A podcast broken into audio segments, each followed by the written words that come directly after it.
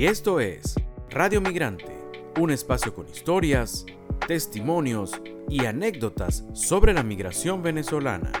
Hablamos con los que se fueron, pero también con los que se quedaron o volvieron.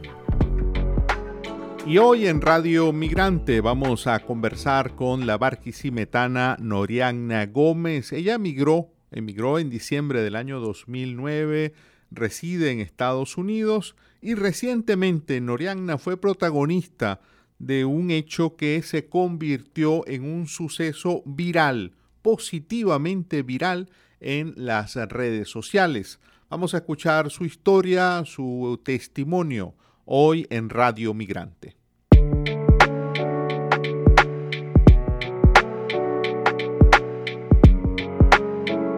En Noriana te saludamos, de verdad te agradecemos mucho por que nos acompañes en este día.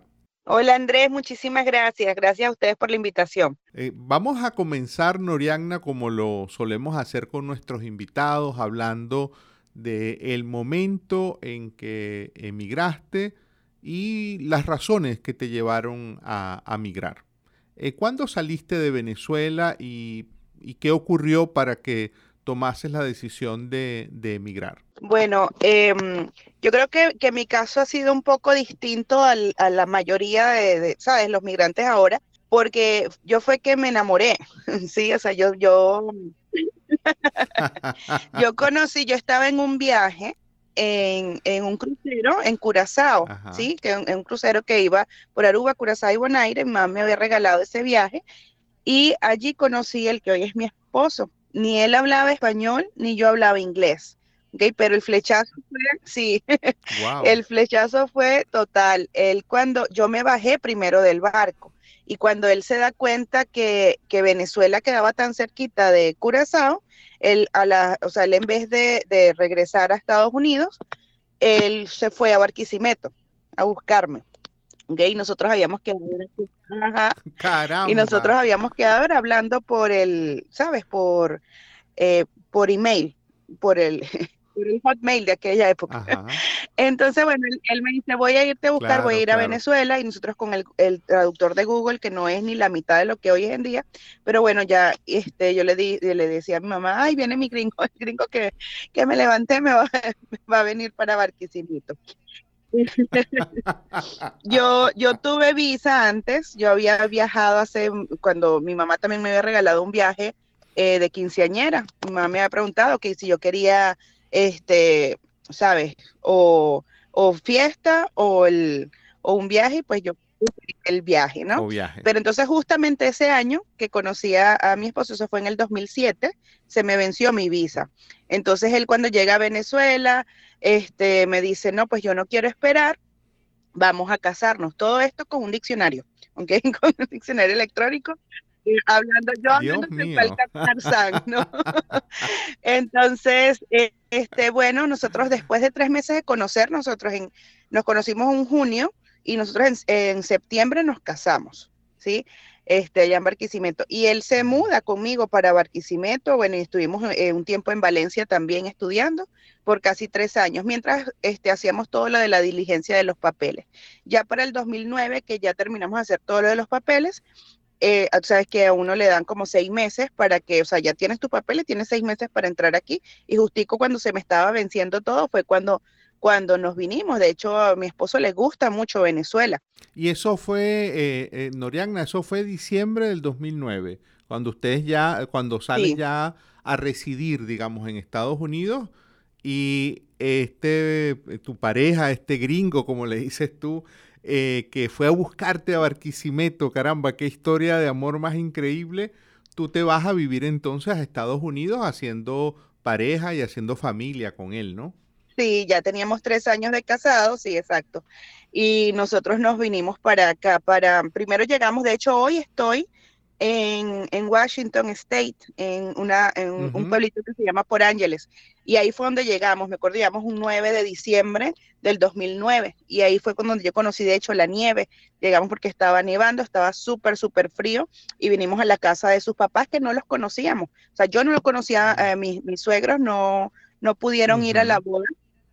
Este, Eh, y bueno, después de ahí nos llegamos y los, los, conocimos aquí y aquí fue donde empezamos nuestra vida. Sin embargo, cuando nosotros llegamos acá eh, a Por Ángeles, vinimos a buscar pues las cosas de mi esposo y hicimos un viaje por toda la costa de Estados Unidos. Ahí aproveché y conocí bastante todo, eh, desde Washington, Oregon, pasamos por California todo en carro y desde California nos fuimos a Florida y la primera... Wow, caramba, qué, qué, viaje, ¿no? Qué viaje. Sí, tardamos como dos meses más o menos viajando y en... Sí, porque llegamos como en febrero, uh, no mentira, tardamos un mes, pues llegamos en, en enero para Florida uh, y ahí fue donde primero pues eh, vivimos allí eh, por un año. Y tú actualmente, ustedes viven, entiendo además que tienes tres hijos, ustedes viven actualmente en Las Vegas. En Las Vegas, Nevada, sí. Y mm, eh, tus hijos, tus hijos, los tres nacieron allá en Estados Unidos. Sí, exacto, sí. El mayor tiene nueve años, la del medio tiene siete y la más chiquita tiene cuatro. Y los tres nacieron aquí.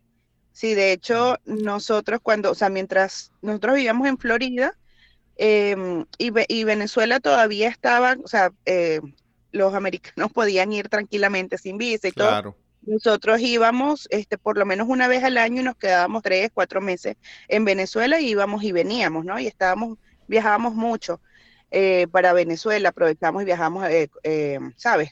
Visitábamos a la familia. Como te digo, mi esposo, pues le gusta mucho Venezuela, le gusta la comida, le gusta la gente, le gustaba todo, entonces era súper fácil convencerlo y nos íbamos por todo ese tiempo. Cuando ya yo salgo embarazada, Ah, eso fue en el 2013, cuando yo salgo embarazada de, mi niño. Eh, pues ahí como que sí le pusimos una pausa y justo coincidió con que ya estaban poniendo restricciones con, ¿sabes? Con, los extranjeros para poder ir a Venezuela. Entonces ahí como que paramos de ir un poco. Y ahí fue cuando nos mudamos también para California, para San Diego. ¿Cómo fue esa despedida tuya de, de Venezuela, de tu familia? Bueno, por lo que nos dices, durante mucho tiempo estuviste viajando con, cierta frecuencia entre Barquisimeto, Estados Unidos, pero bueno, cuando te fuiste ya sabías pues que te ibas a, ir a residir eh, en Estados Unidos. ¿Cómo te despediste de tu familia? ¿Te acuerdas de, esa, de esos momentos? Sí, claro, sí, fue bastante, bastante emotivo y fue como que por partes también, porque como te digo, nosotros estuvimos en Valencia un tiempo estudiando hicimos cursos y eso. Y ya cuando nos teníamos que ir, pues entonces dejamos el, apartamento en, Valencia, un, un apartamentico que teníamos alquilado allá, y ahí sí nos vamos con mi mamá. Y esa, eh, eh, creo que estuvimos un mes donde mi mamá, y, sabíamos que era para, o sea, ya de ahí me venía para acá. Entonces, entre, ¿sabes? Eso era muy bonito porque todas las amigas del colegio, todos los familiares más cercanos, ¿sabes? Todas las, las personas más cercanas a nosotros, o buscaban un momento este, de irme a visitar, de irme a conocer o me invitaban, vamos a comer, vamos para allá. Y, pero el último, me acuerdo que la última semana mi mamá este, hizo con, los más cercanos en su apartamento, eh, nos reunió y nos hizo un videíto, ¿no? Desde, o sea, me hizo un videíto desde las fotos desde que yo nací hasta, pues, hasta ese momento, ¿no? Y fue bastante bonito porque sí fue una, una despedida. Yo lloré, por supuesto, muchísimo. Mi mamá, todos lloramos, este, sabiendo que, bueno, que ya esa era, era un cambio. O sea, ya no iba a vivir más en Venezuela, ya era que me venía para, para Estados Unidos a hacer vida, mm, pues, acá. Y además en esa época, eh, corrígeme, Noriana, tampoco había tantos migrantes venezolanos eh, en ese 2009, ¿no? No, todavía no. Todavía no habían tantos migrantes venezolanos y de hecho, este, hoy por hoy mi mamá está aquí, mi papá, mi, este, mi hermano, y me traje hasta mi abuelita y a los dos perros me los traje después, ¿no? Pero, al principio, este, no, no había muchos, o sea, eran pocos, todavía estaba en la época del Cadivi, entonces mis papás podían venir a visitarme este, también una vez al año con, sabes, con los cadibis, entonces era otra época totalmente, ¿no? Entonces eh, era distinto, ahí sí tenía que yo buscar más amigos, así buscaba como comunidades latinas, no habían tantas comunidades venezolanas, encontrarse a un venezolano, Dios mío, eso era, eh, para mí era un, día muy preciado, era un día mm, claro súper preciado, escuchar el mismo acento era, era bastante bonito, pero era también como un poquito más, no era tan fácil eh, conseguirse a otro, a otro venezolano cuando me vine al principio. Y también creo que por eso era que, que, que yo añoraba tanto volver a Venezuela y pasar la mayor cantidad de tiempo que, que, que podía um, allá. Eh, Noriana, eh, por azares, porque bueno, la vida también es un azar, eh, muy recientemente fuiste parte de un video que se convirtió eh, literalmente en un video viral en muchos lugares, porque tuviste, estuviste interactuando en una tienda con la leyenda del baloncesto de la NBA, Shaquille O'Neal. ¿Cómo fue, ¿Cómo fue esa interacción? Cuéntanos qué fue lo que ocurrió, cómo se dio, cómo se dio esa situación para que eh, tú y tu mamá, dos mm, barquisimetanas, eh, estaban ustedes en Las Vegas, creo, eh, tuvieran esa interacción con esta leyenda realmente de, del deporte estadounidense. Sí, este, bueno, fue una experiencia súper bonita, ¿no? Porque, bueno, mira, nosotros, eh, mi mamá ya tiene seis años aquí desde que me las traje, y bueno, ellos han estado trabajando mucho, mi mamá y mi papá, mi papá está trabajando en, construcción, mi mamá está en una empacadora, pero siempre, siempre con vistas a cómo podemos mejorar, cómo podemos ayudar más y cómo podemos hacer que ¿sabes? Ir creando un poco de patrimonio acá también. Entonces nosotros, o sea, entre mi mamá, mi papá, mi hermano, que también está aquí, y mi tío, todos nos, este, reunimos un poquito y compramos una casa en ruina, que, o sea, que está en el, en el suelo total. Este, bueno, con las, eh, para, para levantarlo un poquito y pues tener como patrimonio, ¿no? Entonces nosotros con el presupuesto, o sea, con las uñas hemos estado arreglando eso ya desde hace varios meses. Y estábamos pintando este, una pared en la parte de atrás y ahí nos fuimos a la tienda que se llama Hondipo, que es, es una ferretería, ¿sí? Así como, no sé si todavía en Venezuela está EPA, pero eso es lo que me recuerda. Sí, sí, sí. ¿Sí? Exacto, sí, es una, una mega ferretería así al estilo de EPA que existe todavía en Venezuela. Perfecto, entonces es así, es gigante y ahí se vende de todo. Entonces nosotros estábamos pidiendo... Eh, dos potecitos de pintura blanca, o sea, porque eso era lo que íbamos y lo que teníamos presupuesto para eso. Y un tiro.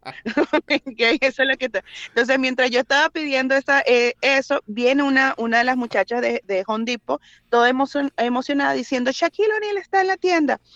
Y con esa emoción y me sonaba el nombre, pero yo no sabía quién era. O sea, si tú me decías así, yo dije, bueno, será un actor de Hollywood, debe que ser alguien muy, sabes, muy famoso, porque estaba muy emocionada. Entonces yo le agarré el teléfono y le pregunté a Google porque no sabía ni escribirlo y así como que en silencio yo, Shaquille O'Neal, le, le, dije para que nadie más me Entonces, bueno, ahí me sale y yo le digo, mira, mira mami, el basquetbolista famoso es el que está aquí, el que está diciendo la muchacha. Y mi mamá dice, ah, ok, chévere, pues mi mamá de verdad no le paró mucho. Mi mamá dice, mira, vamos a aprovechar mientras nos preparan la, la, la pintura, Este, vamos a ver los precios, los precios de la lavadora y la secadora. Y yo le digo, mami, pero es que ahorita no tenemos ni siquiera presupuesto ni nada para, para hacer eso, no importa, tenemos que ir viendo porque nos tenemos que ir preparando para cuando nos toque ese golpe, me dice mi mamá tal cual. Entonces, bueno, yo voy atrás de mi, de, de mi mamá, este, y mi mamá me manda que le pregunte todos los precios, mi mamá todavía no habla inglés. Entonces, yo le estoy preguntando a la muchacha, y esta, porque era una de esas morochas de las que, o sea, en donde se tiene que poner el espacio pequeño. Entonces, bueno, le estaba preguntando por todo, ay, este, cuánto cuesta y este, y así estábamos.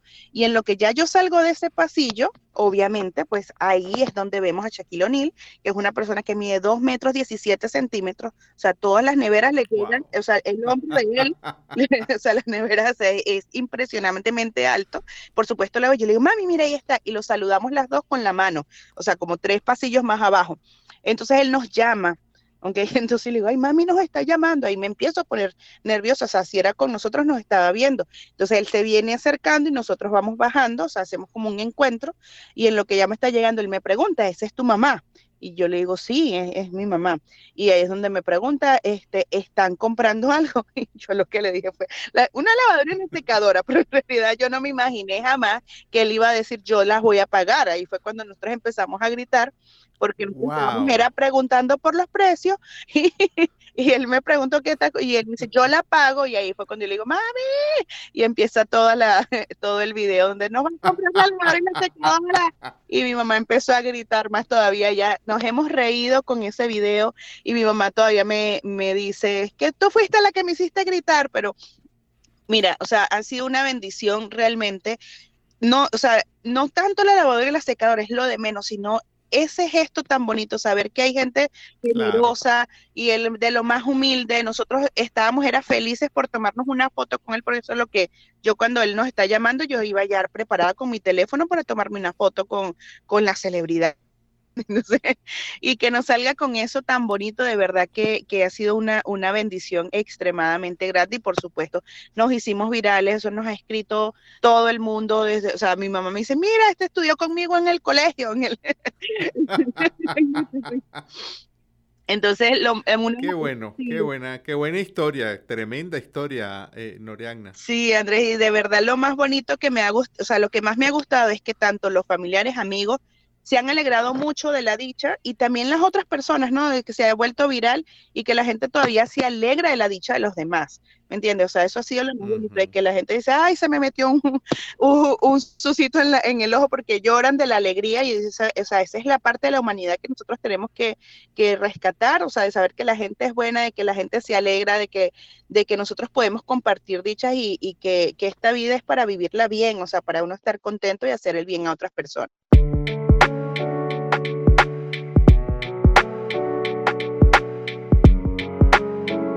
Y en Radio Migrante el día de hoy hemos eh, conversado con la barquisimetana Noriana Gómez, quien emigró en el año 2009, residiendo todo este tiempo, ha estado residiendo en Estados Unidos. Tuvimos su historia hoy en Radio Migrante. Esta fue otra presentación de Radio Migrante. Nos puede seguir tanto en Twitter como en Instagram en estas redes sociales estamos como arroba Radio Piso Migrante.